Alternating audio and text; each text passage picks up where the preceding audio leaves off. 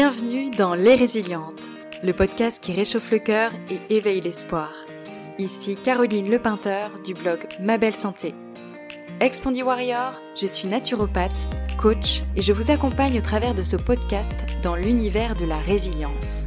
Que ce soit lors d'échanges inspirants avec des guerrières ou d'exploration de thèmes essentiels en solo. Car ici, dans Les Résilientes, nous croyons à la capacité de chacune à trouver la lumière au bout du tunnel, à prendre en main sa santé de manière naturelle et à se réinventer malgré la maladie. Préparez-vous à être inspiré, à ressortir plein d'élan, de positivité et à puiser dans votre propre force intérieure pour devenir plus forte que la maladie. Bienvenue dans un nouvel épisode inspirant des Résilientes. Aujourd'hui, je vous présente Anne-Laure, une femme qui a su transformer le défi de la sclérose en plaques en une source d'apprentissage et de résilience. Diagnostiquée alors qu'elle était jeune maman, Anne-Laure a navigué à travers les complexités de sa maladie pour retrouver joie et énergie. Merci de vous joindre à nous pour découvrir son histoire inspirante. Anne-Laure, bienvenue dans Les Résilientes. Merci, merci Caroline. Merci de me recevoir euh, sur ce podcast. C'est vraiment un honneur pour moi de pouvoir partager euh, avec toi et avec euh, toutes ces femmes qui nous écoutent. voilà, merci beaucoup. Je suis très heureuse d'échanger avec toi parce que ton parcours est vraiment inspirant. Avec donc ce que tu peux vivre aujourd'hui, c'est c'est un beau message d'espoir pour toutes les femmes qui peuvent vivre avec cette maladie est-ce que tu peux juste te présenter en quelques mots, s'il te plaît, pour les personnes qui ne te connaissent pas? Oui, alors, eh bien, je suis Anne-Laure, j'ai 33 ans. Je suis maman de deux enfants de 3 et 6 ans. Et, et du coup, quand, quand ma fille avait un an, j'ai été diagnostiquée de la sclérose en plaques. Et euh, mon monde s'est complètement effondré. Je, évidemment, c'était pas prévu, hein, comme, tout le monde. C'est jamais le, genre de truc auquel on s'attend. Et, euh, depuis, bah, j'ai entamé un parcours de guérison. Très clairement, je, me suis tout de suite dit, c'est pas possible, c'est pas ce qui est prévu pour moi. Je, je suis pas d'accord. Donc, je vais tout faire pour, euh, vivre avec cette maladie le plus normalement possible et euh, je, je baisserai jamais les bras. Voilà pour, pour le début de mon histoire en tout cas. Alors merci. Est-ce que tu peux justement nous parler de comment ça s'est passé, nous parler de ton parcours depuis le diagnostic de la sclérose en plaques et comment ça a impacté ta vie au quotidien? Euh, Alors bah déjà, comment ça s'est passé au niveau du diagnostic? Euh, bah, je me suis réveillée un matin avec euh, des fourmillements, des picotements dans le corps, une faiblesse euh, dans la jambe, la jambe droite. Et bah, ce jour-là, je, je, me suis dit, il y a quelque chose de pas normal. Donc je suis allée aux urgences, je me suis fait emmener aux urgences par mon père. Et on m'a pas du tout pris au sérieux en fait. On m'a tout de suite dit, oh, vous avez dû vous pincer un nerf, vous avez mal dormi, ça va passer, rentrez chez vous, ça va passer. Sauf que ça passait pas. Et que je sentais au fond de moi qu'il y avait vraiment quelque chose de pas normal. Donc j'ai insisté pour avoir des examens plus poussés. Ça a été vraiment un parcours euh, du combattant, qu'on prenne au sérieux jusqu'à ce que euh, je demande un IRM cérébral. Et euh, on a fini par me le prescrire. Et là, on a vu qu'il y avait des lésions au niveau de la myéline, donc des taches blanches dans mon cerveau. Et puis là, bah, bizarrement, ça a été le point de combat pour, euh, pour qu'on s'occupe de moi et pour qu'on me donne des bolus de corticoïdes pour baisser l'inflammation. Et euh, voilà, ça a été le début, euh, le début du diagnostic.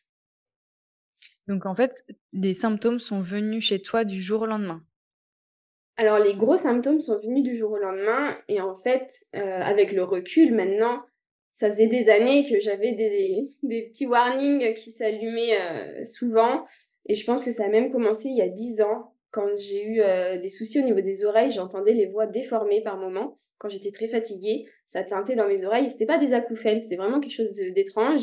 J'avais fait plein d'examens et on m'avait dit oui, euh, ça fait partie euh, des zones obscures de la médecine, on ne sait pas quoi vous dire.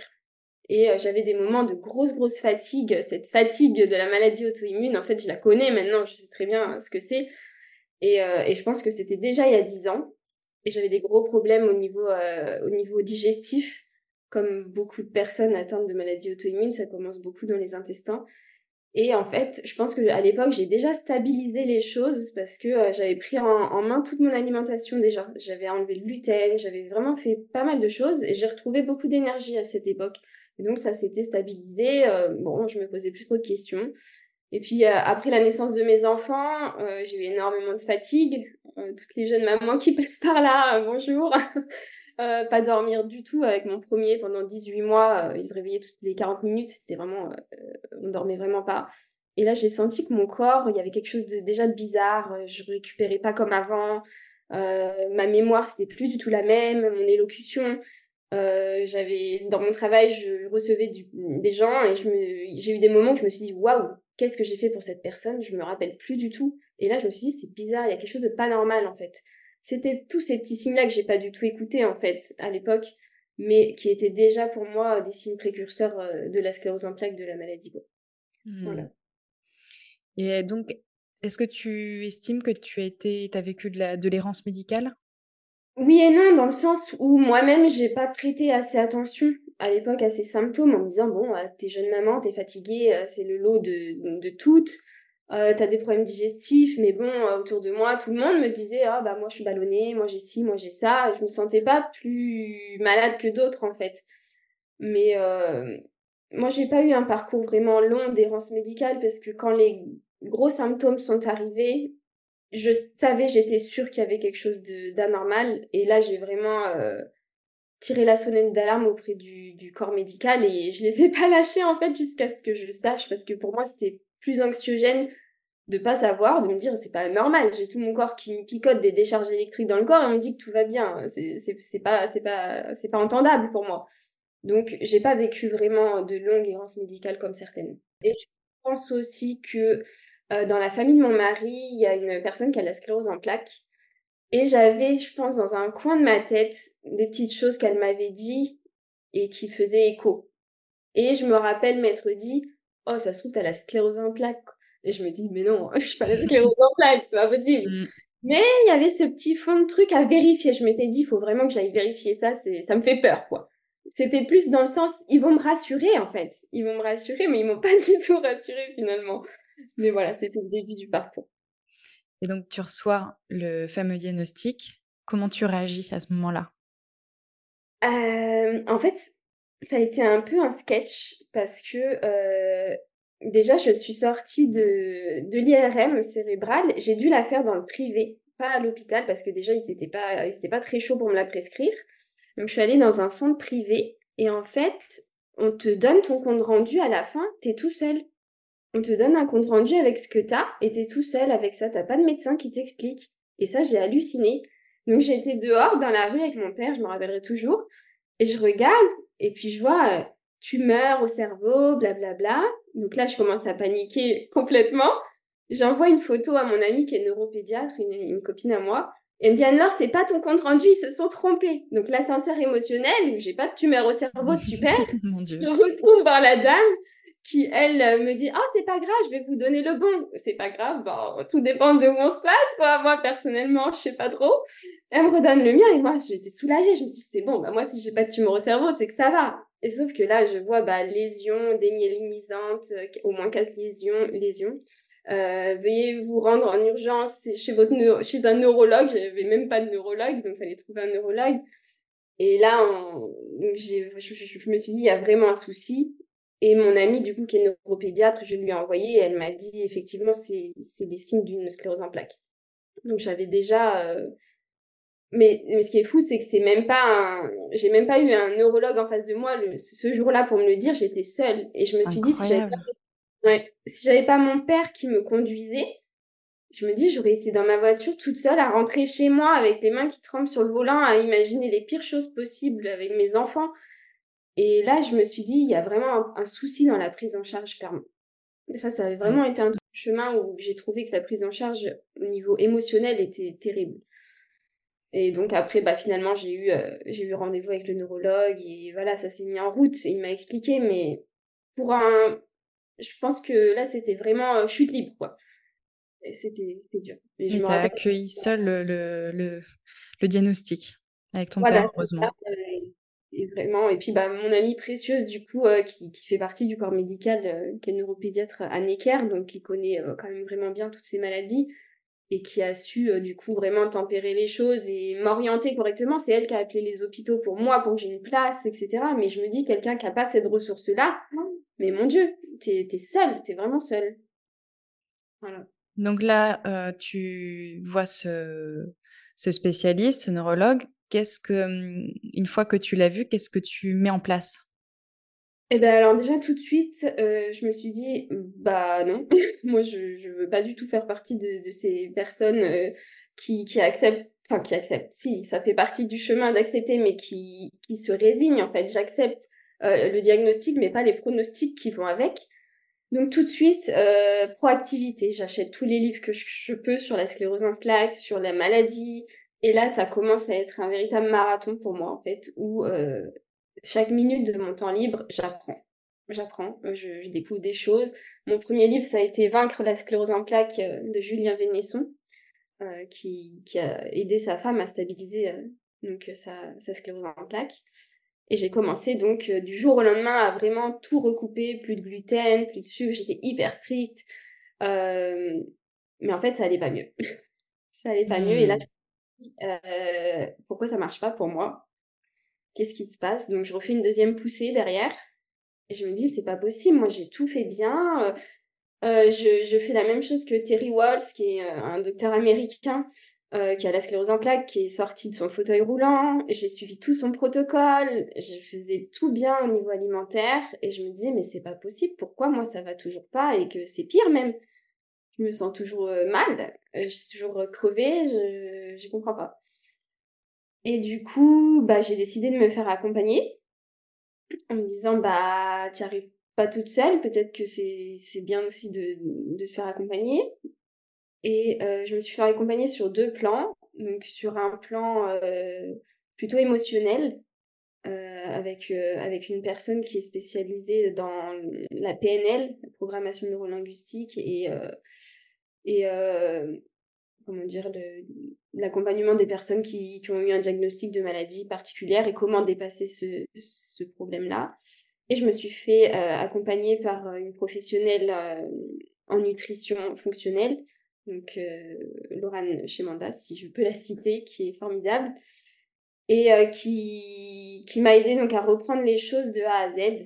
et là, on a commencé à, à creuser les causes profondes, en fait où moi, je quand je l'ai eu, euh, je lui ai dit, écoute, Laurane, euh, c'est pas possible, euh, il y a forcément eu quelque chose dans ma vie qui a fait que ça se déclenche. Parce que un truc que je comprenais pas avec les neurologues, c'est quand je leur disais, pourquoi je suis malade? Qu'est-ce qui s'est passé? Il y a forcément eu quelque chose. Je peux pas un jour aller bien et le lendemain je suis malade. Il y a forcément un élément déclencheur. Et à chaque fois, ce qu'on me répondait, c'est bah non, c'est pas de chance, c'est votre système immunitaire.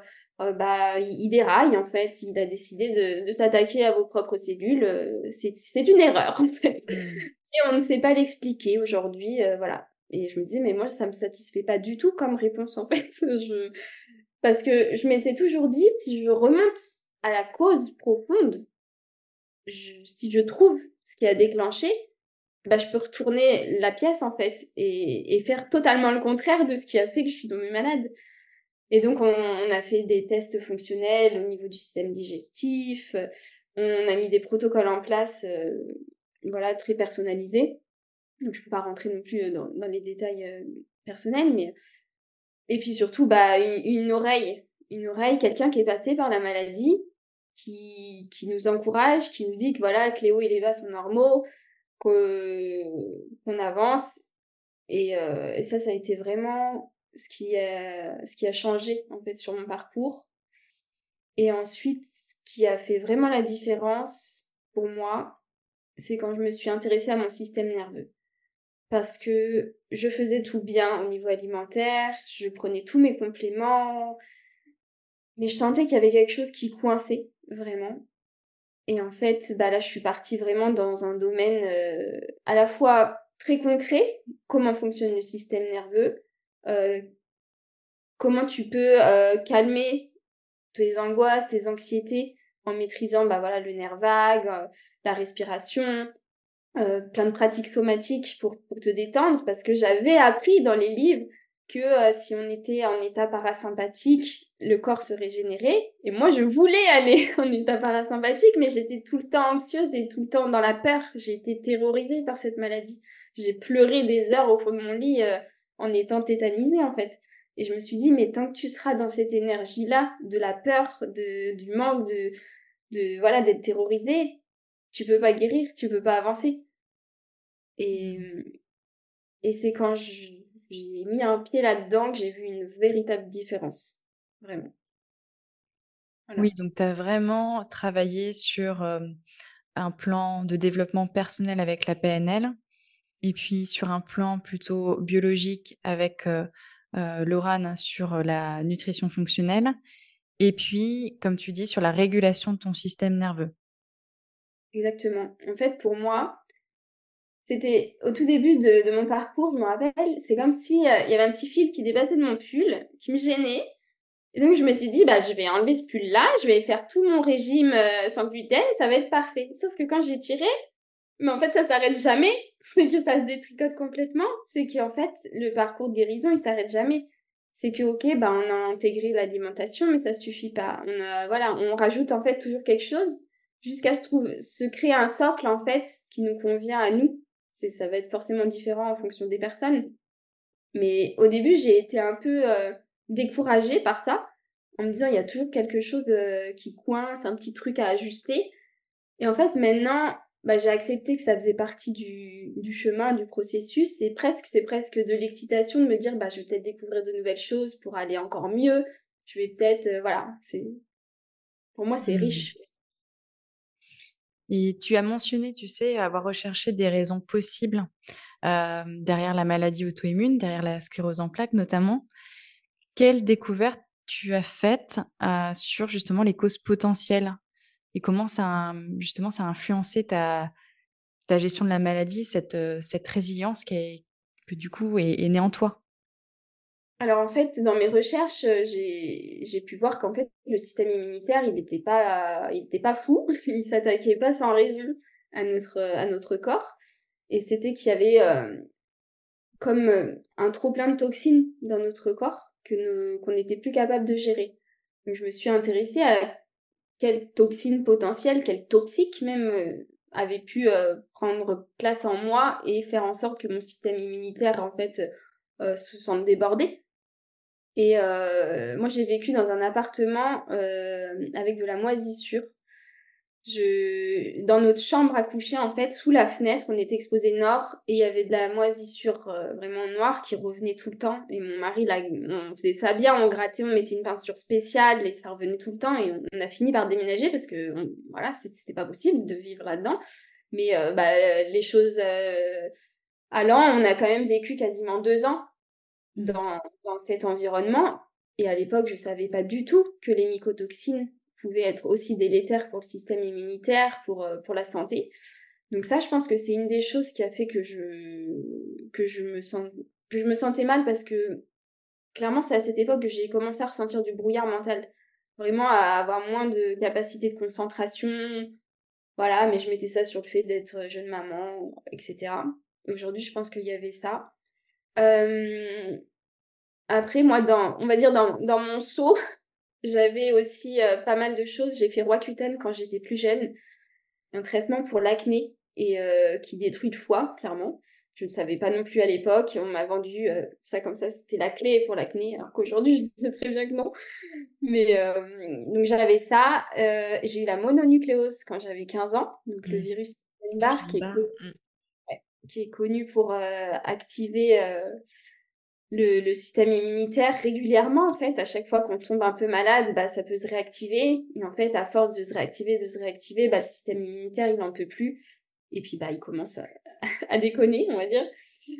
Et euh, voilà. Et après, au niveau un petit peu plus spirituel, je me suis beaucoup intéressée à ce qu'il y avait derrière les maladies auto-immunes, au niveau vraiment qu'est-ce qui se passe, qu'est-ce qui s'est passé dans ta vie quand tu étais petite, dans, toute ta vie pour que ton corps un jour il décide de plus reconnaître certaines parts en fait en toi. Et, et, là ça a été vraiment, et je suis toujours sur ce chemin et je suis vraiment passionnée par ça, c'est de comprendre voilà tout ce qui s'est passé dans notre vie qui a pu un jour nous créer ce, genre de, maladie. Et bah voilà, moi j'ai découvert plein de choses dans mon histoire qui ont fait que, que j'avais mis certaines parts de moi de côté. Et aujourd'hui, du coup, je fais un énorme travail sur, voilà, sur, sur reconnaître toutes les parts de moi. Voilà, je suis pas que une maman, je suis pas que, que une femme qui a une sclérose en plaques. On est plein de personnes à l'intérieur de nous. Et vraiment, voilà, apprendre à les reconnaître. Et, et une dernière chose qui vraiment fait la grosse, une grosse différence pour moi, c'est l'amour inconditionnel qu'on se porte. C'est quelque chose de nouveau pour moi. mais je pense vraiment que quand on a une maladie auto-immune, c'est vraiment la clé.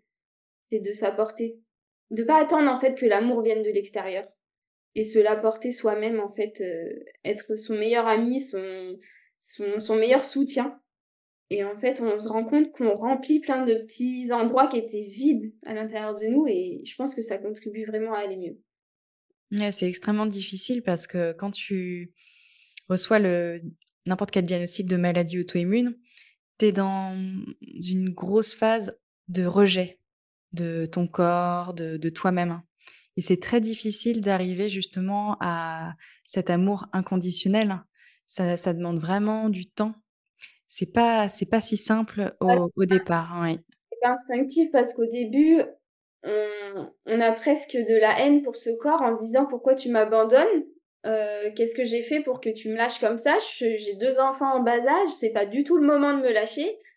Presque je te déteste quoi de me faire vivre ça et c'est très fort. Et mmh. il, faut, du temps en fait pour se rendre compte que c'est un appel au secours de notre corps qui nous demande justement de l'amour, de l'attention, et qu'on remplisse tous les réservoirs en fait d'amour. Je suis entièrement d'accord avec toi, c'est hyper important. Et ça, ça permet de même de s'apaiser, de, de détendre ce fameux système nerveux. Et, et quel conseil tu justement tu donnerais à des personnes qui vivent avec une sclérose en plaques pour mieux vivre au quotidien? Alors déjà, pour moi, une des choses les plus importantes que j'ai fait, c'est de sortir de la croyance collective que la sclérose en plaques, bah, c'est incurable, tu finis forcément en fauteuil roulant, tu vas de pire en pire, c'est dégénératif. En fait, il faut sortir de cette croyance et, vraiment se dire que déjà chaque cas est différent et que je vois pas pourquoi euh, il y a aujourd'hui, grâce au réseau, et ça c'est vraiment magnifique, on peut voir plein de gens qui s'en sortent en fait qui, qui ont plein de clés, qui ont, qui ont réussi à s'en sortir. Et moi, je me suis toujours dit, ben, s'ils y arrivent, je vois pas pourquoi moi, je n'y arriverai pas, en fait. Ils ont rien de plus que moi, c'est des êtres humains comme moi, et, on va y arriver. Et vraiment sortir de la peur. Moi, la peur, c'était vraiment le truc qui me sciait les jambes, au sens propre comme au sens euh, figuré.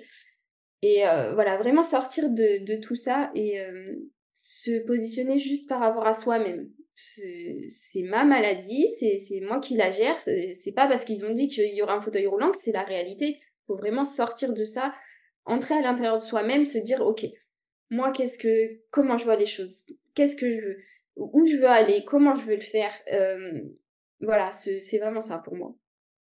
Ouais, c'est super, euh, super ce que tu dis parce que c'est vraiment, euh, c'est vraiment important de nourrir ce, de forger ce mindset que c'est possible, qu'on peut aller mieux, qu'on a toutes les ressources intérieures pour mieux vivre avec la maladie, même si ça prend plus ou moins de temps en fonction du parcours de chacun, parce qu'on est tous différents.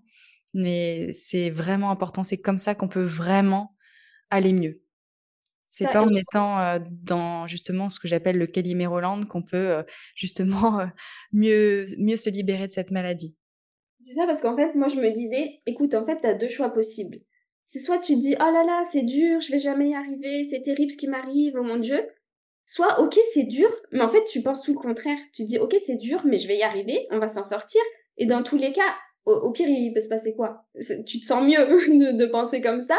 Et dans tous les cas, bah, les choses, elles vont se dérouler. Donc autant être dans un état d'esprit positif, mais pas le positivisme euh, inutile de euh, youpi, tout va bien. Non, ok, là j'ai des symptômes, c'est dur. Ok, qu'est-ce qu'on peut faire pour ça? Qu'est-ce qu'on peut mettre en place aujourd'hui pour que tu te sentes mieux. Vraiment, c'est s'interroger en fait tous les jours. Moi, c'est ce que je fais tous les jours. Je pose mes mains sur moi, je respire, je me dis, ok, t'as besoin de quoi aujourd'hui? Tu te sens comment? Qu'est-ce qui pourrait te faire te sentir mieux? De quoi t'as envie? Euh, Qu'est-ce qui t'apporte de la joie? C'est vraiment voilà revenir à soi-même, se déconnecter en fait des autres, de, de ce que ce que ce qui est dit autour de soi. Mmh, mmh, mmh. Ouais, je suis d'accord. Et là aujourd'hui, donc tu, refais des contrôles auprès de justement du, corps allopathique par rapport à ton contexte de santé? Qu'est-ce que qu'est-ce qui est dit? Euh, Bah, il est dit que c'est stable, donc c'est super. C'est qu'il n'y a pas du tout d'évolution de la maladie. Euh, moi, je pense qu'à terme, j'arrêterai les contrôles parce que je trouve que c'est très anxiogène. Évidemment, c'est pas du tout quelque chose que je conseille euh, aux autres, c'est très personnel. Mais je trouve qu'aujourd'hui, euh, l'hôpital, tout, le domaine médical, c'est très anxiogène. Ça nous... Presque on se sent mal rien qu'en rentrant dans l'hôpital. On se sent malade en rentrant dans l'hôpital, pour moi, aujourd'hui. Donc euh, moi, tant que tout ira bien, après, voilà, euh, je, vais faire encore quelques, quelques, comment dire, quelques, quelques comptes rendus encore pour, pour voir si tout ce que je fais fonctionne toujours aussi bien. Mais je sais qu'il y a un moment où je vais arrêter parce que j'ai confiance en fait. J'ai confiance en mon corps, j'ai confiance dans ma façon de gérer les choses.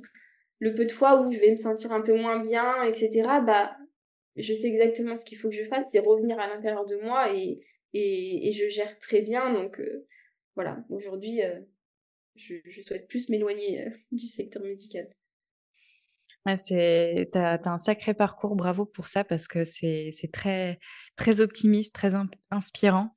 Parce que c'est vrai que quand on se connecte à cet intitulé de sclérose en plaques, ça fait peur c'est, on a tout de suite une image euh, négative. Mmh, mmh, mmh. terrorisée par, euh, par ça, mais en fait, euh, aussi dans, dans, tout ce qui est dans l'image de la sclérose en plaques, j'ai pu lire qu'en fait, on se crée une sclérose en plaques, c'est choisir la paralysie plutôt que l'action.